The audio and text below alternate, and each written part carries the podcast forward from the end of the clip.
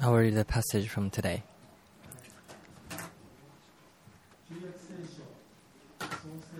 Genesis chap- chapter 5, verse 1 to 17. Genesis 5, uh, chapter 5, verse 1 to 17. Now I read. This I this is the written account of Adam of Adam's family line. When God created mankind, he made them in the likeness of God. He created them male and female and blessed them. And he named them mankind when we they were created.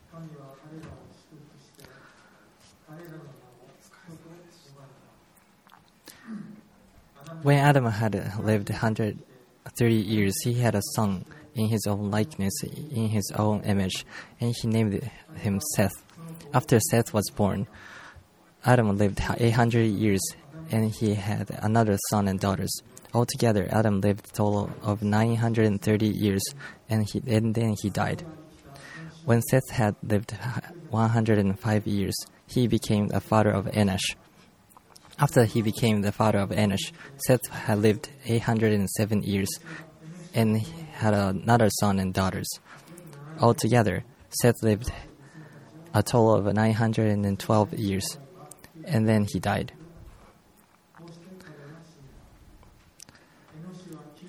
When when Enosh had lived 90 years, he became the father of Canaan. After he became the father of Canaan, Enosh lived 815 years and had another son and daughters. Altogether, Enosh lived a total of 905 years, and then he died. When Canaan had lived 30, 17 years, he became the father of Mahalalel. After he became the father of Mahalalel, Canaan lived 840 years and had another son and daughters. Altogether, Canaan had lived a total of 900 years and then he died. When Mahalalel had lived 65 years, he became the father of Jared. After he became the father of Jared, Mahalalel lived 830 years and had another, son and daughters. Altogether, Mahalalel lived a total of 895 years and then he died. I'll pray. Dear Heavenly Father, I bless your name.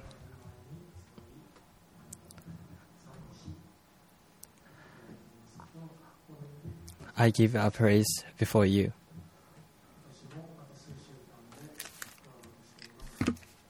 This uh, 2023 is about to end, and the Christmas is coming soon.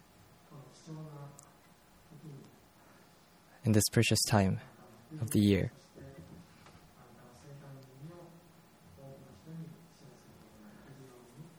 please help us to uh, tell the gospel to others in this uh, precious time. Uh, please help us to uh, spread the gospel uh, with many people. We will hear the message from God. Uh, please help us in our mind so that we can get your message. In Jesus' name, amen.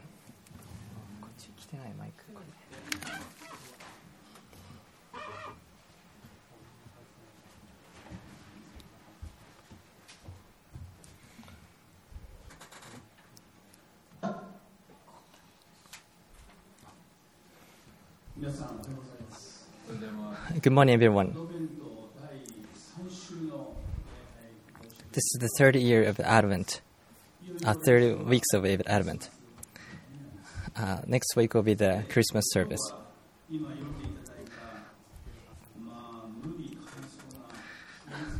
We will learn from this uh, uh difficult uh, passage. What do we get from here?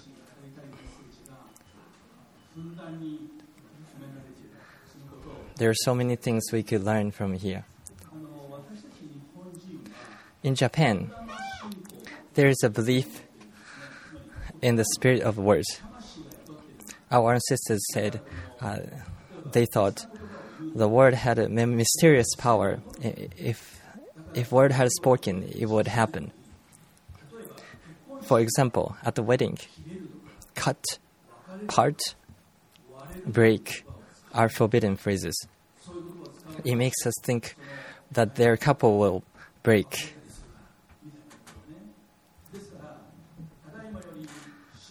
So we'll never say, uh, let's cut the wedding. We rather say, let the bride and groom put the knife into the cake. Uh, there will be a, exam season coming soon, and in the house with the exams, falling or sleeping are taboos. It makes uh, it makes I think the bad uh, consequences. You may say that's ridiculous, but uh, Japanese people do this subconsciously. For example, Kit Kat snack is selling well at the exam season because it sounds like probably uh, win in Japanese. When you close a meeting, we don't say shimemasu, it means close, because it gives you the negative feeling of end. So we phrase it, rephrase it with another positive word. So we say ohiraki, which literally means open, but in this case, close. Other example is a plant called reed. In Japanese, ashi. In, as Pascal, philosopher, said, man is a thinking reed.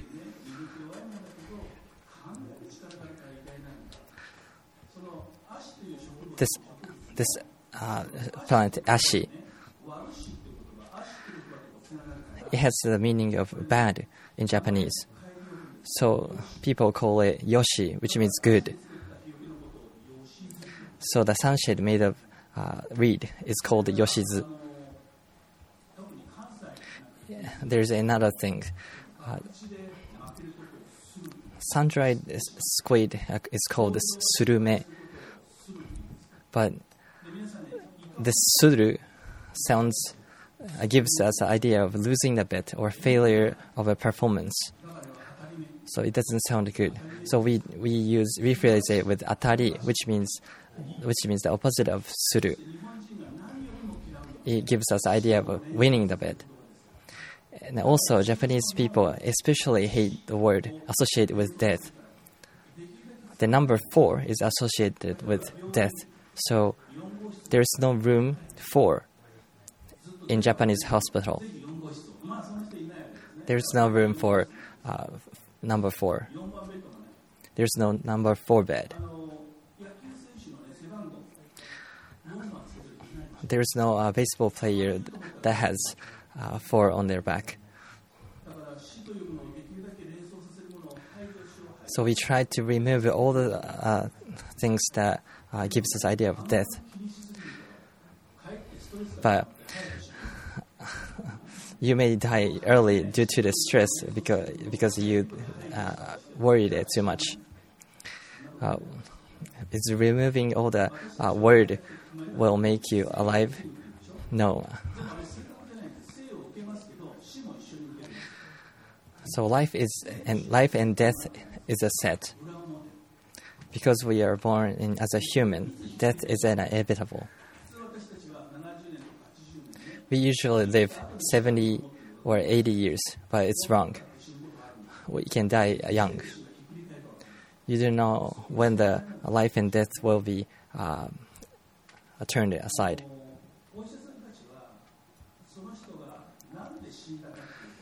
Doctors can doctors can tell why they die, why people die.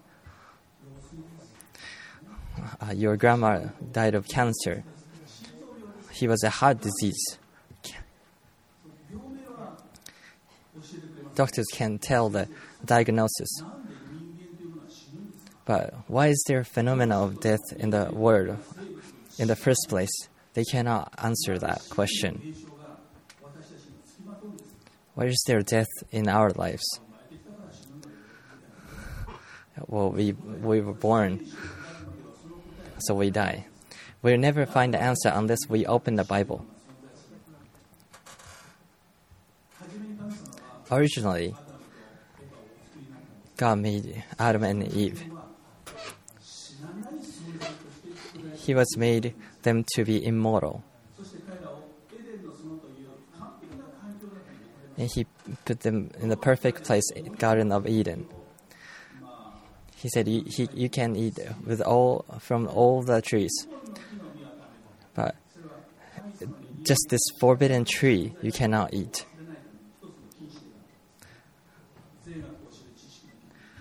It's the wisdom of uh, the tree of wisdom. But even God had warned them, when you eat from it, you will certainly die. Adam and Eve still took it and ate it.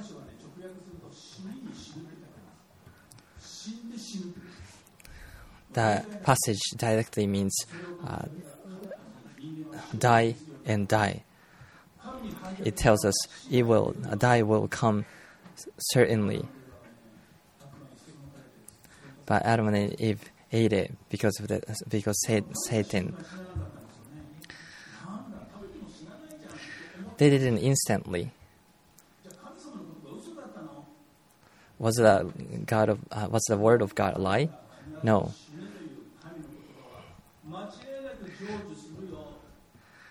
It will come. Tr- it will come true. The word of God will come true. The passage that teaches it is the today's passage. So when you look at the uh, lifespan of the today's passage, it's very long. But all the lives are, ends with the same phrase, and then he died, and then he died. One person said, as I read this passage, I hear the sound of a morning bell. And then he died, gorn, and then he died, ding.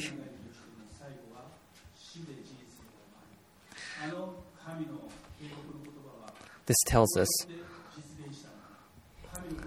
no matter how much, how long you live, you will die.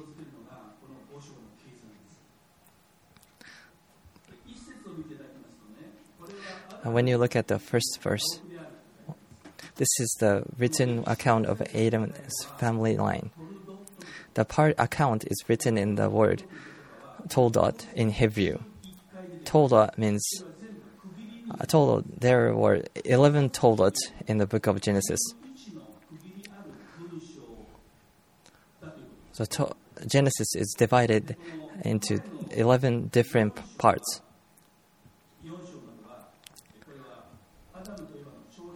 So until the chapter four, it's the family tree about Canaan, uh, Cain, who killed Abel, his brother.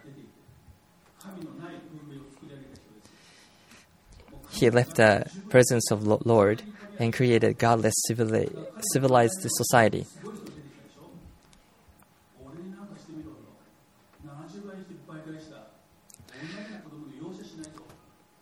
This chapter, uh, this Cain, like this Cain, made us realize how scary it is walk, it is to walk without God presence of God. This chapter five describes the lineage of faithful Seth, another son given in place of the martyred Abel.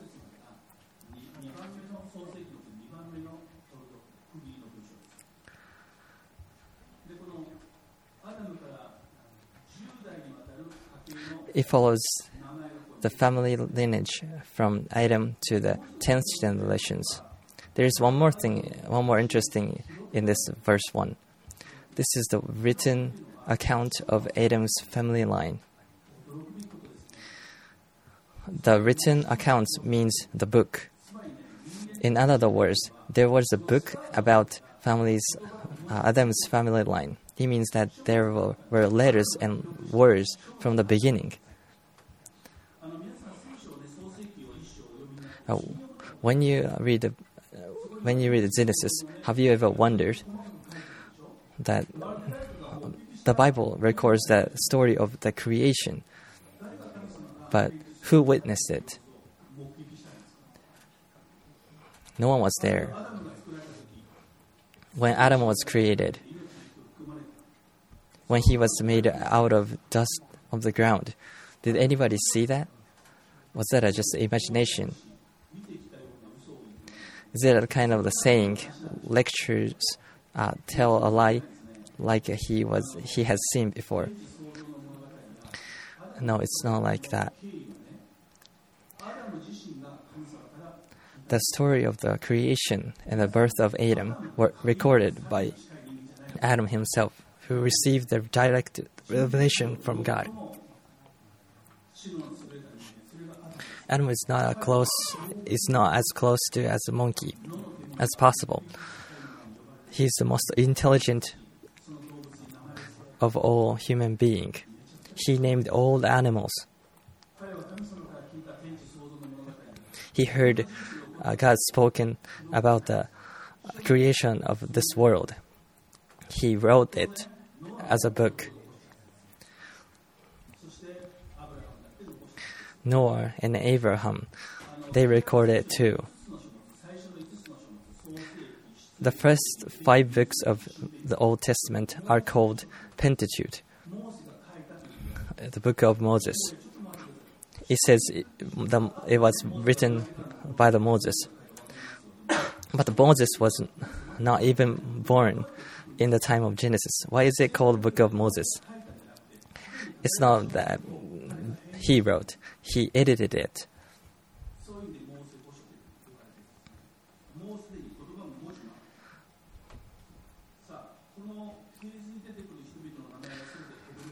So all the names of the of this passage are in Hebrew. So we can see that uh, the common language at that time was Hebrew. There will be Tower of uh, incident of Tower Tower of Babel. Um, after then, uh, all the language will be born. But before that, there will be uh, just Hebrew. Uh, there is a specific patterns in this genealogy. It tells us what age did they did they give birth to the promised offspring, naming of their child. How many years have they lived since then? Birth of the other sons and daughters. At what age did he die? Going back to the verse 1 to 2. When God created mankind, He made them in the likeness of God. He created them, male and female, and blessed them.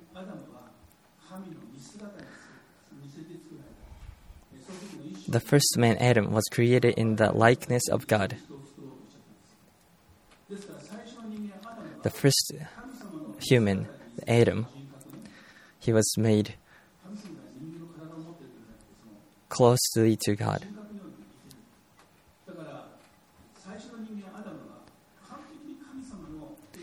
He was he was a man manifesting a likeness of God perfectly.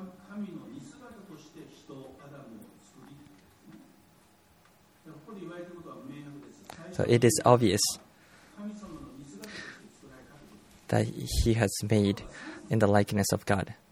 Looking at verse 3 When Adam had lived 130 years, he had a son in his own likeness, in his own image, and he named him Seth. As for Seth, he didn't he was made in the likeness of God. There is a part that he was uh, he was made in the likeness of God, but also he inherited the corrupt nature of Adam, who sinned.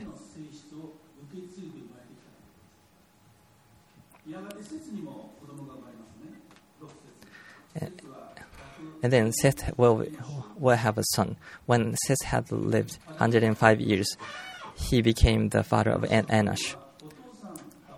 Therefore, Enosh, the son of Seth, was also born in the likeness of God, but he was also born with the sinful nature of his grandfather Adam and his father Seth. So, as a simple nature will be passed down to the offsprings.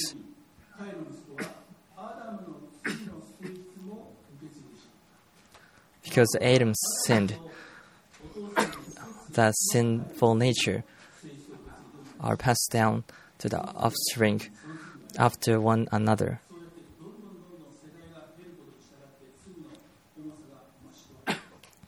And the heaviness burdens of the sin will will be increased. Will increased. So, for example, it's like uh, making a copy of original manuscript and copy it and again and then again and then again. Well, recent printers are, are very well made, so few copies wouldn't make that much difference. But still, after ten thousand times of copying, wouldn't you think it makes obvious differences? How many have we uh, come from the Adam? So we must be very different from the Adam. Do you know how how much you're uh, different from the likeness of God? There's a way to know. In Colossians chapter 1 verse 15 it says the son is the image of the invisible God. 2000 years ago, the first Christmas, Jesus Christ was born. God came to this world as a man.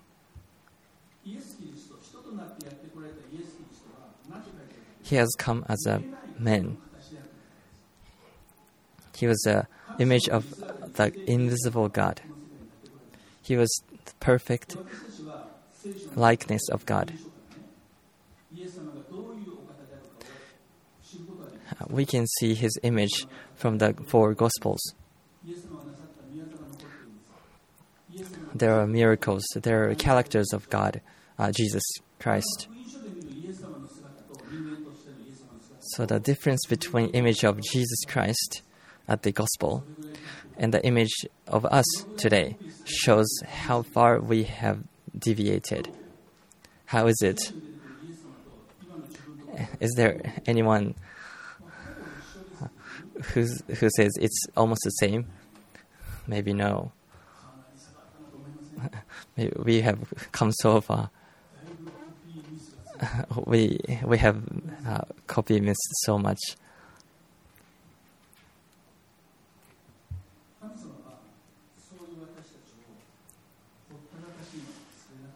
God, God didn't forsake us though.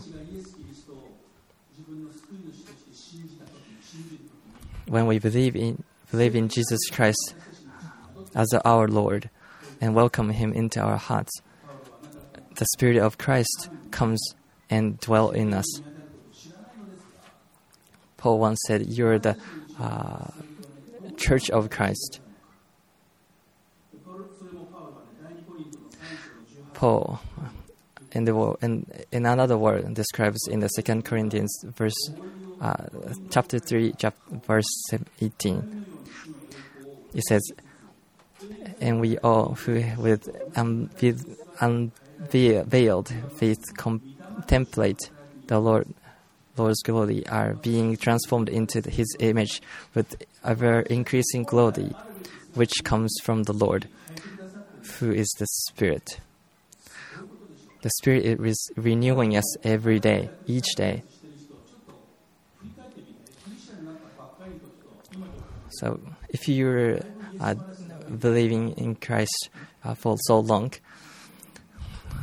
do you think there is so much difference now and then the, back then when you believed in God? There's a list uh, for the fruit of the Spirit in Galatians love, joy, peace, forbearance, kindness, goodness, faithfulness, gentleness, self control. Do you think those nature are growing inside of you?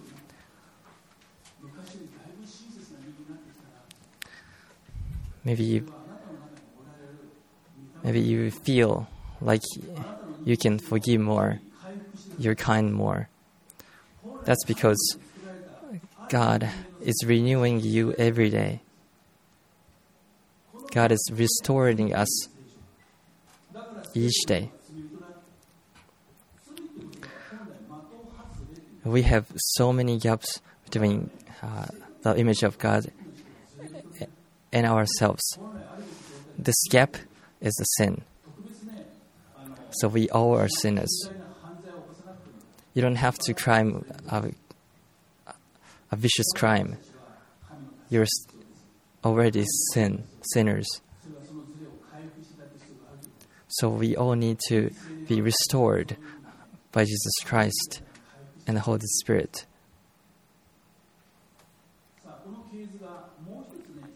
So one more thing that catches eye about this uh, genealogy is the length of the people's lifespan. Uh, here's a quiz: Who is the uh, who lived the longest of all the history? The longest is Methuselah. He had lived for 969 years. It's almost 10 centuries.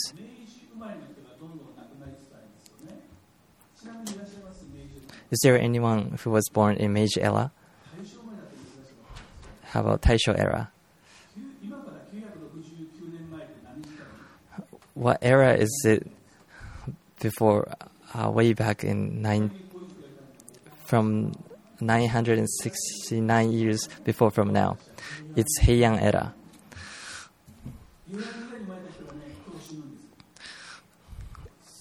It's like someone born in Heian era dies today.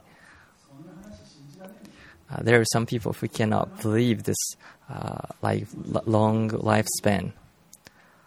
Those who cannot believe this age have managed to give rational explanation. According to them, a year at the time was not 12 months, but one month was counted as a one year back then. So if we divided this number by t- 10, it will make sense. But there is a problem. The age of the birth of the child will not make sense. So, so they give birth to their sons at age of 60 so which means they need to give birth at the age of six. So it doesn't make sense. So if you distort the word of Bible, it caused another problem. According to another person, we cannot believe the number. They say the number have uh, some mysterious meaning. The number doesn't have meaning. Uh, another person says it's not the lifespan of an individual person, but the number of years of a family member. But the right way to understand this number is as it is. We should be take it as it is. We should not be forgotten that the living environment are so different from now. It was even it was before Noah's flood. At the Noah's flood, the environment of Earth changed severely.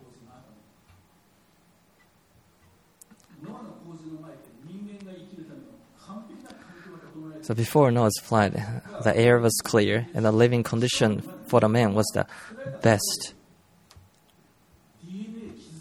The DNA was not distorted. There was no cancer. So you can't imagine. It's rational to think that they've lived this long.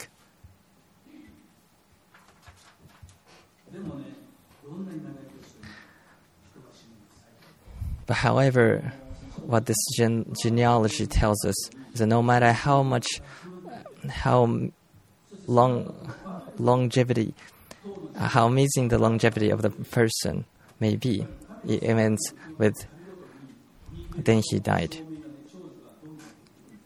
Longevity was decreased massively after Noah's flood and decreased again in the incident of the Tower of Babel. The Bible tells us Abraham had died at the age of 175. Moses died at the age of 120. Joshua had died at the age of 110. David died at the age of 71. It's almost the same as us.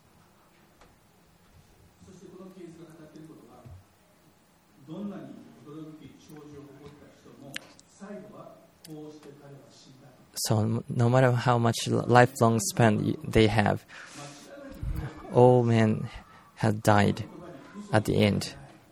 So, the fulfillment of God's word to Adam has come true.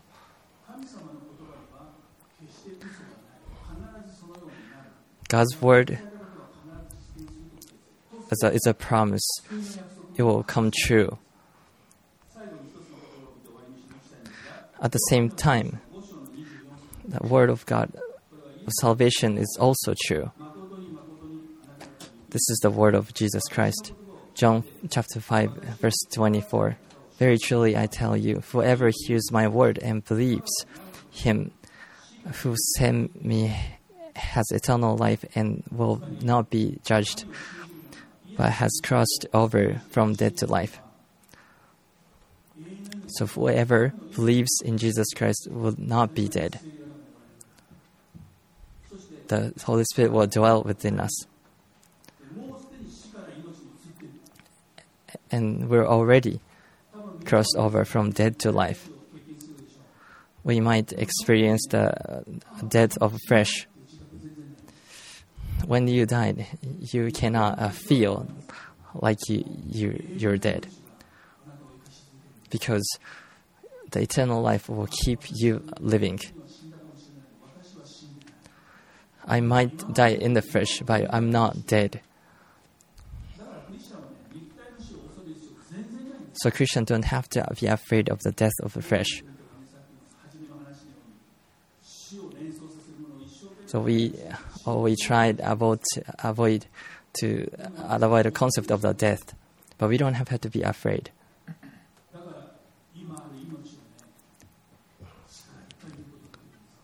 Because we don't have to be afraid, we can live our life boldly. If we are afraid of the death, we cannot uh, work in a full ability. Because of the God, God's work had freed us, we can live life that God has given us fully. This passage uh, seems like there's no meaning for this, but it gives us the very uh, important message. Let's pray. Dear Heavenly Father, thank you for uh, preparing us uh, important message from the Bible today. We're in the season of Christmas. We thank you for giving us your uh, precious Son. Maybe this may be the uh, best time for the uh, for us to tell the gospel to another person. So help us to uh, witness your love uh, in this time of the Christmas. In Jesus' name, Amen. Let's pray.